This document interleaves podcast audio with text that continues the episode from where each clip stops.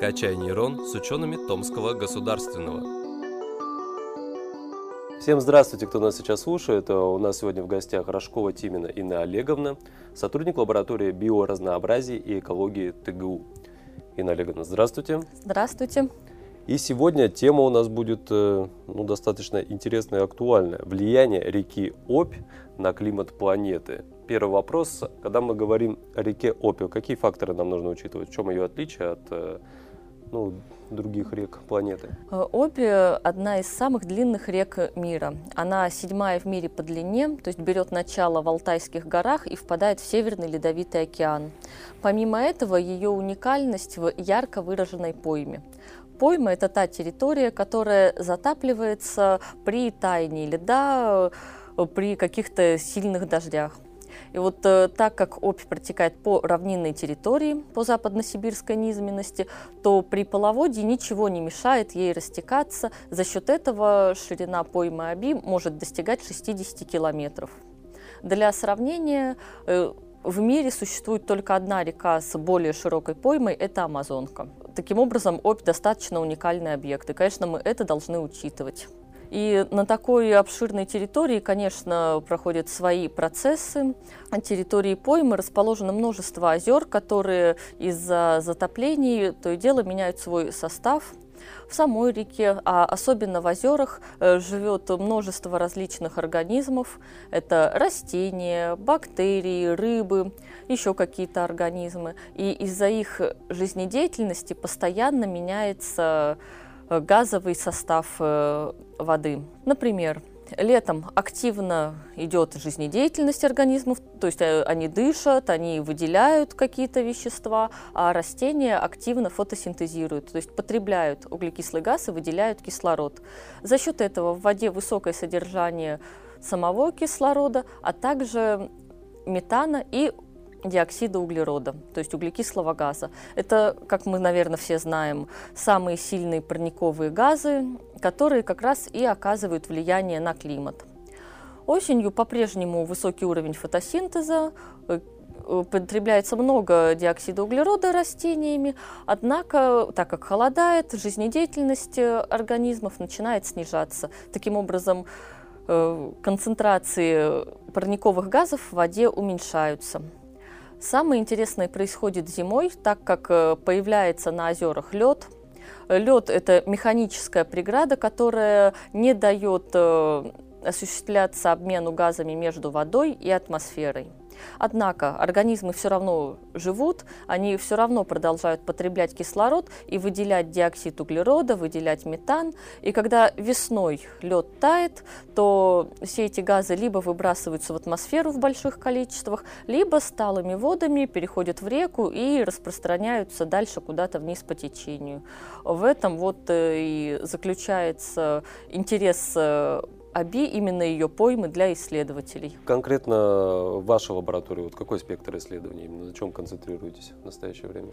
Концентрируемся, собственно, на чем я сказала, вот изучение динамики растворенных газов, а также микроэлементов в не только в Аби, но и в других северных реках в разных э, частях э, Западной Сибири. Насколько это вообще может быть э, ну, опасно, перенос э, парниковых газов э, в мировой океан. На какую долгую перспективу мы смотрим, когда говорим об этом? Сейчас сложно оценивать исключительно вот какие-то природные факторы, потому что за счет э, человеческой деятельности, за счет активной промышленности все эти процессы идут гораздо быстрее. Мы знаем, что в истории планеты были периоды и более жаркие, более холодные, ледниковый период. И это действительно достигало сотен, тысяч лет, вот эти потепления и похолодания. Сейчас же за счет человеческой деятельности все это ускоряется в разы. Тут сложно разграничить, где виноват человек, где исключительно природные факторы. А в естественной среде вот, кто принимает участие тоже в этих процессах? В естественной среде интересно влияние такого представителя животного мира, как э, э, речной бобр. Э, речной или евразийский бобр очень распространен в Западной Сибири. Аналогично ему вид канадский бобр, соответственно, распространен в Северной Америке. И, в принципе, их деятельность и влияние однотипные. В своей деятельности бобры строят хатки, строят плотины, и плотинами создают механический барьер в каких-то ручьях.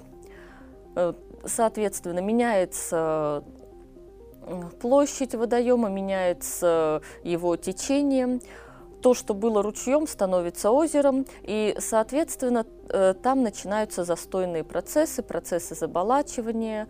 Э, то, что находится после плотины, э, без активного доступа воды, также начинает заболачиваться, мелеет.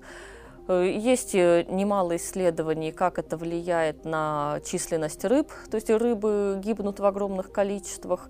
За счет этого увеличивается также количество метана и углекислого газа потому что либо рыбы вот в застойном пруду, и они просто дышат, потребляют весь кислород и выделяют, соответственно, много углекислого газа, но потом они начинают погибать, разлагаются и выделяют метан.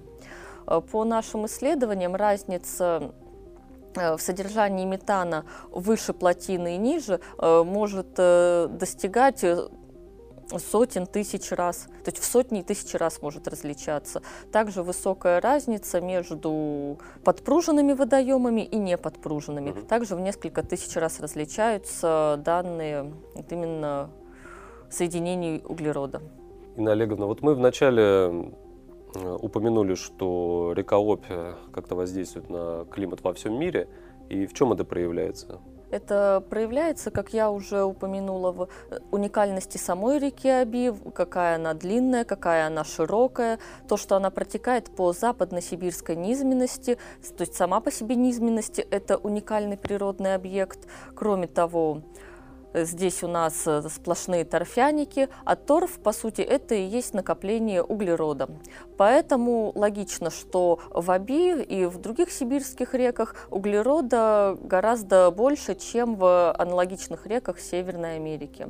Таким образом, изменения климата берут начало именно в Сибири и потом уже расходятся по миру. Именно поэтому ученые из других стран стали проявлять интерес к нашему региону. А человек вообще может как-то воздействовать на эти процессы, которые в реках протекают, на содержание углерода и так далее? Или это вообще не подконтрольный никак процесс? Во-первых, я считаю, что он не подконтрольный. Во-вторых, мое убеждение, что даже если бы человек мог на это воздействовать, действовать, то не надо потому что у человека своя очень активная деятельность, лучше как-то ее сначала привести в порядок, привести в гармонию с природными процессами. не надо пытаться что-то изменить в окружающем мире, нужно просто с ним сосуществовать. Так будет гораздо лучше для всех. Инна Олеговна, вот глобальное потепление – это такая тема, которая ну, обсуждается уже давно и волнует очень многих людей. Вот ваше мнение все-таки, стоит ли нам бояться этого явления? Э, пожалуй, все-таки что стоит, потому что возможно, не совсем правильно говорить про глобальное именно потепление, лучше формулировать это как глобальное изменение климата. Потому что, ну, если обращали внимание, то и дело последние годы где-то аномально холодно, где-то аномально тепло, то аномально сухо, то аномально влажно.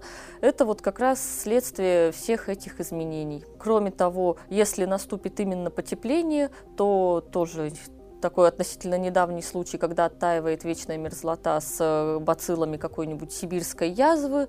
Так что изменение климата вероятнее всего ни к чему хорошему не приведут. Ваши исследования, я так понимаю, они предполагают э, обязательные экспедиции, поездки там в различные места, да, где протекает да, река Опи. Вот э, расскажите, пожалуйста, про какую-нибудь из недавних экспедиций. Вот какая цель была поездки и чем вы там занимались?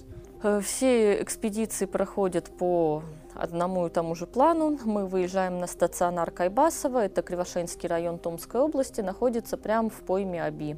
И там уже ездим на различные озера, э, замеряем э, специальным оборудованием концентрации э, углекислого газа, метана в воде, концентрации кислорода. Также отбираем пробы для анализа содержания различных химических элементов, это все проходит э, в несколько дней. То есть один день на одни озера, другой день на другие. А после чего возвращаемся в Томск, проходят э, лабораторные анализы. Какие-то выполняются в Томске, какие-то пробы отправляются в другие лаборатории, в лабораторию Тулуза, например, во Франции. Ну и после получения результатов э, численных уже идет э, работа с информацией, написание каких-то статей и прочего. Мы, мы заканчиваем. Напоминаю, что у нас была в гостях Рожкова Тимина Инна Олеговна, сотрудник лаборатории биоразнообразия и экологии ТГУ. Спасибо вам большое за беседу. Было Спасибо очень интересно. вам. Всего доброго и удачи в ваших исследованиях. Спасибо.